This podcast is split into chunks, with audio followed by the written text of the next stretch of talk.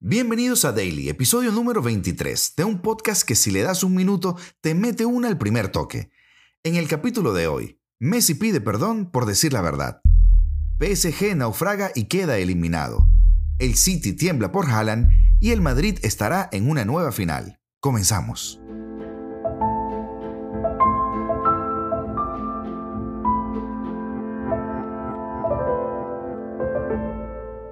Estamos en tiempos extraños, donde puedes reclamar más derechos haciéndote pasar por algo que siéndolo. En donde se enjuicia no tener la mente abierta, pero se disfruta de la cancelación. En donde nadie quiere irritar al que viene ya irritado. ¿Qué tan caro le salió el comentario a Matías Messi? Lo que comenzó con un burofax ya va por su cuarta temporada y en este lanzamiento invernal, ahora el twist lo viene a dar el hermano de la pulga. Desde tiempos inmemoriales, los clubes deportivos han sido considerados como una segunda familia para muchas personas, donde se forjan amistades y recuerdos que duran toda la vida. Sin embargo, llega un momento en el que todo se acaba y la decisión de irse de un club es tomada, o de que te vayan. En estos casos es importante recordar que incluso cuando se sale de una familia, se debe hacer con elegancia, profesionalismo y grandeza. Cuando un jugador, entrenador o cualquier otro miembro de un club decide abandonar sus filas, es importante hacerlo de una manera que respete a sus compañeros, aficionados y al club en sí. Es fácil dar una salida ruidosa, llena de polémica, pero eso es lo que separa a los profesionales de los aficionados. Una salida digna y respetuosa puede marcar la diferencia entre una carrera exitosa y una que esté marcada por conflictos y rencores. Además, Abandonar un club con elegancia, profesionalismo y grandeza es como una forma de honrar el legado que se ha construido durante el tiempo que se ha estado en él. Es una forma de decir gracias por los buenos momentos, las oportunidades y las enseñanzas que se han recibido. Esto es especialmente importante en el deporte, donde la lealtad y la gratitud son valores primordiales. Irse de un club no es fácil. Y si te echan peor, todo ha sido tan extraño que hasta la porta, hablándole a un maniquí y abrazándolo, parecía ya rutinario. También parece que pocas cosas podrían sorprendernos, y a veces la sorpresa viene de algo tan simple como decir la verdad. Ojo, no creo que nadie piense que Leo es más grande que el mismísimo Club Barcelona.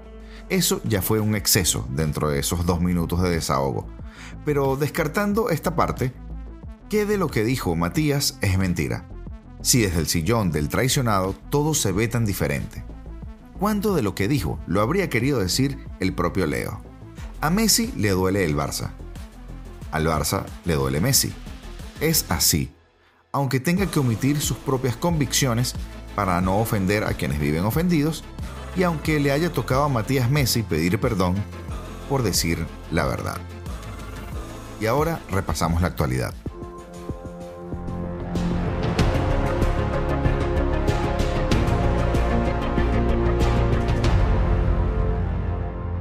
El Madrid jugará este sábado la final del Mundial de Clubes. Vinicius y Rodrigo rescataron a un Real Madrid gris y le metieron en la final del Mundial de Clubes. Los dos brasileños lideraron el ataque de los blancos, bien secundados por Fede Valverde. Marcaron los tres de arriba del equipo de Ancelotti, muy superior al bullicioso Al-Ali, y el canterano Sergio Rivas dio la nota más bonita quizás del partido en la prolongación, ya que hizo el definitivo 4-1 al apenas haber entrado el Real Madrid llegaba al Mundial de Clubes sin Courtois, Militao ni Benzema, a los que se le sumó a última hora Carvajal. El equipo perdía cuatro titularísimos, dos de ellos pilares que sostuvieron el milagro de la temporada pasada, el portero y el balón de oro. Casi nada. Ancelotti, sabedor de que una derrota ante el Al-Ali pondría otro clavo en su ataúd, ese por supuesto que carga cada entrenador del Madrid desde el día en que lo contratan, sacó del armario el traje de las grandes ocasiones, que está más gastado que el nuevo, pero que le sienta mucho mejor. De esta manera el Club Blanco tendrá la posibilidad este sábado de levantar su octavo trofeo de Mundial de Clubes. Y ya veremos qué pasa. Y a los que no les fue tan bien fue a los de París, porque el PSG de Messi y Neymar naufraga en Le Classique. El Olympique de Marsella se clasifica para la siguiente ronda de la Copa de Francia. Estarán en los cuartos de final de la Copa y los de Igor Tudor eliminan al PSG y estarán en la siguiente ronda. Planteamiento, por cierto, nefasto de Galtier, que fue arrollado por un equipo liderado por Alexis Sánchez. Messi y Neymar desaparecidos en combate. No aparecieron en todo el partido, segundo año consecutivo en el que el PSG es eliminado en octavos de final. La primera parte comenzaba con un ritmo endiablado, caos total. Las llegadas se sucedían y la intensidad era máxima. El Marsella asfixiaba al PSG desde el minuto 1 con los marcajes individuales pero exagerados. Tudor tenía sus dos centrales en 2 versus 2 con Neymar y Messi. El dominio era suyo. En el 30 se adelantaban los locales a partir de un penalti clamoroso de Ramos sobre Under. Marcaba Alexis y con ello la fatiga comenzaba a aparecer. Normal. El PSG creció en los últimos minutos y el propio Ramos a la salida de un córner igualaba la contienda. La segunda parte comenzaba con un ritmo más lento, la agresividad en la presión local seguía intacta, pero las aproximaciones y las ocasiones no se sucedían con tanta asiduidad. Sin embargo, llegó el minuto 57, Malinowski sacaba su zurda a pasear. Lo de siempre, presión alta de Mbemba, recuperación a costa de Berratti, el balón le caía al ucraniano que abofeteaba el balón, imposibilitando la estirada de Donnarumma. Letal. Los visitantes, a excepción del gol anulado a Ramos en el descuento, no consiguieron poner en apuros al Olympique de Marsella y el partido finalizaba con un 2 a 1 en el marcador. El PSG de Ramos, Messi y Neymar eliminado. Otro año más Nuevo fracaso parisino en Copa, el equipo de los petrodólares cao en Marsella. El mejor partido de Alexis, en apoyos de un recital en el primer tiempo ante Marquinhos y Ramos de cómo saber moverse y sobre todo de apoyos. Además, marcó el primer gol de su equipo desde los 11 metros para dar la primera ventaja del partido. Un magnífico Alexis Sánchez opacó a Messi y a Neymar en la Copa de Francia y le dio una clasificación soñada al Marsella. El chileno está todavía para grandes citas y hoy lo ha demostrado contra el PSG. Y el City ya comienza a temblar por Haaland. Si la milonga que te cuentan es que el noruego fichó por el club inglés por dos cosas. Por Guardiola, que ya ha dicho que seguiría si hay irregularidades, y por el proyecto deportivo, también en el aire si hay sanción de puntos, el Madrid y el Barcelona tienen que estar atentos.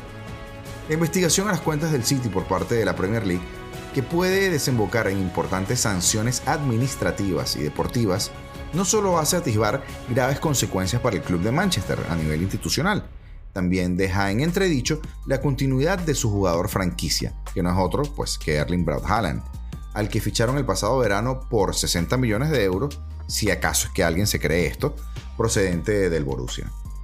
De un plumazo, la mayor parte de los motivos que empujaron al noruego a elegir ese destino podrían desaparecer y con ellos sus ganas de continuar jugando allí.